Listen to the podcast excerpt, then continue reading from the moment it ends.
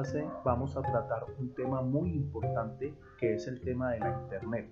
Como nosotros vamos a aprender el correo electrónico, debemos aprender que el correo electrónico es un servicio de la Internet.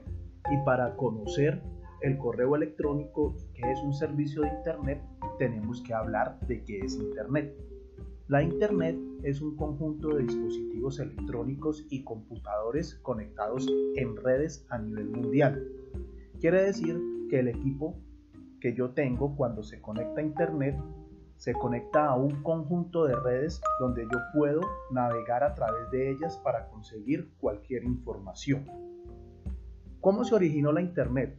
La Internet se originó como un proyecto en Estados Unidos que consistía en poder guardar la información si se presentaba algún ataque nuclear o algún inconveniente de carácter natural. O sea, si se presentaba un terremoto, si se presentaba una avalancha, si se, se, presentaban huracanes, entonces la idea era que se pudieran guardar la información a través de diferentes computadores y así preservar la información. ¿Qué sucedió? que la Internet empezó a evolucionar. Como sucede con la tecnología, la tecnología evoluciona. Se crea para solucionar un problema y de ahí en adelante la tecnología sigue evolucionando, sigue transformándose. Entonces ya no fue solamente un proyecto de defensa de los Estados Unidos, sino que fue un proyecto de universidades a nivel mundial que compartían información para poder comunicarse y realizar investigaciones. Luego entraron las empresas a nivel comercial y la Internet se convirtió en todo lo que nosotros vemos y conocemos ahora. De ahí debemos tener claro que la Internet es un conjunto de dispositivos electrónicos conectados a nivel mundial. O sea, estamos hablando de hardware. Cada vez que nosotros hablamos de la Internet, estamos diciendo computadores, estamos diciendo celulares, estamos diciendo wifi, estamos diciendo cables que se conectan de una manera técnica y organizada a nivel mundial a través de cables de fibra óptica, a través de modem, a través de líneas de teléfono. A eso nosotros le llamamos Internet, toda la conexión física. A eso se le llama hardware. Sin embargo, necesitamos la otra parte que veníamos trabajando ya cuando estábamos aprendiendo cómo funcionaban los computadores. La otra parte viene siendo el software, la parte lógica de los computadores. También existe el software en la Internet. No nos basta conectar los computadores y que ellos funcionen normal. Necesitamos observar cosas y necesitamos transmitir información a través de ellos. Y por eso se crea el software de Internet.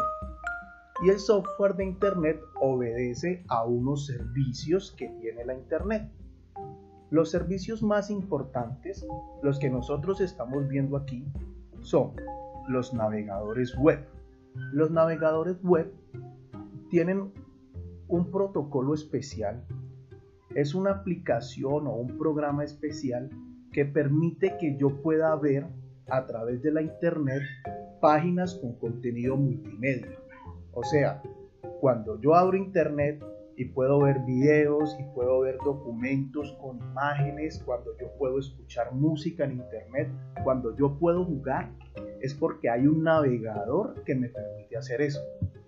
Dentro de los navegadores más comunes está el Chrome que es el que nosotros utilizamos normalmente.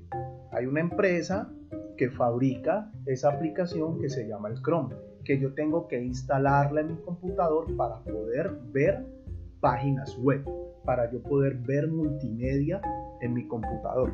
Existe otra aplicación como el Internet Explorer, que también sirve para lo mismo, sino que es otra empresa. Otro servicio es el servicio de chat.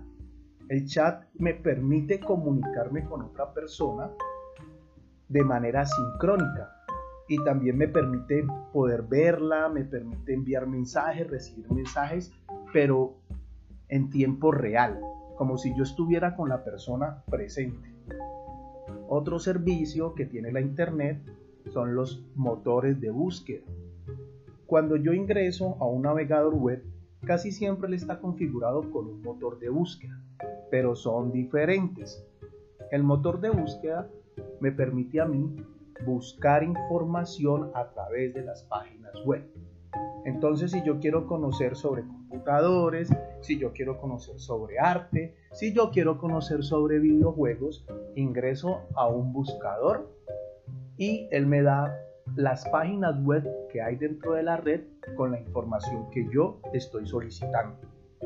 Dentro de los buscadores web está Google, está Yahoo, está uno que se llama Altavista y existen otro que se llama ASK y existen muchos, muchos buscadores, sino que esos son los más comunes y los que mejor realizan su trabajo en estos momentos. Otro servicio de Internet tiene que ver con las videoconferencias. Las videoconferencias nos permiten a nosotros tener una comunicación con varias personas en tiempo real a través del video, o sea, a través de la imagen y el sonido. Esas empresas que se dedican a hacer eso tenemos Zoom, que es muy conocida actualmente, y tenemos Meet, que es de la misma empresa de Google y que es de la misma empresa de Chrome. O sea, una empresa sola se encarga de distribuir todos estos servicios. Y finalmente, otro servicio importante, porque existen más, es el servicio del correo electrónico. El correo electrónico me permite compartir información de manera asincrónica. Quiere decir que yo no me comunico con una persona de manera real, o sea, de manera en tiempo real, sino que yo me comunico con una persona cuando yo lo pueda hacer. Yo envío un mensaje, ese mensaje queda guardado en un servidor de correos electrónicos y otra persona, cuando tenga el tiempo, le llega una notificación, abre su correo y observa lo que hay. ¿Por qué es importante el correo electrónico para nosotros?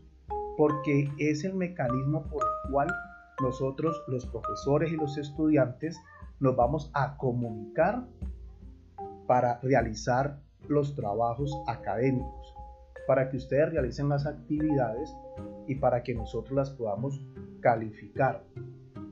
El correo electrónico Además, me permite compartir información de imágenes, me permite compartir información de videos y me permite compartir trabajos. En estos momentos, la exigencia a nivel académico y la exigencia a nivel laboral es que nosotros tengamos un correo electrónico. Entonces, ya a nosotros no nos dicen haga el trabajo y después envíemelo a una parte y después no. A usted le dicen haga el trabajo y envíelo a la dirección del profesor al cual le tiene que enviar el trabajo. ¿Por dónde? Por el correo electrónico. Y cuando más adelante usted trabaje, también le van a pedir el correo electrónico para comunicarse con los encargados o superiores del trabajo. Igualmente, si usted quiere buscar trabajo, a usted le piden el correo electrónico para enviar su hoja de vida. O sea, es una manera muy importante de comunicarnos y es algo que se está utilizando ahora. Por eso estamos haciendo énfasis. En un futuro, con ese correo electrónico, vamos a trabajar otras cosas que lo permiten. Dentro del servicio de correo electrónico existen varias empresas que lo prestan. Una de esas empresas es Gmail, que es la empresa con la cual tenemos el correo institucional. Otra es Yahoo, que se llama Yahoo Mail, y otra es Hotmail. Bueno, eh, esta es una pequeña reseña de lo que es la Internet y los servicios de Internet. Espero la estudien, la tengan en cuenta a la hora de realizar la guía que enviamos esta semana para este mes.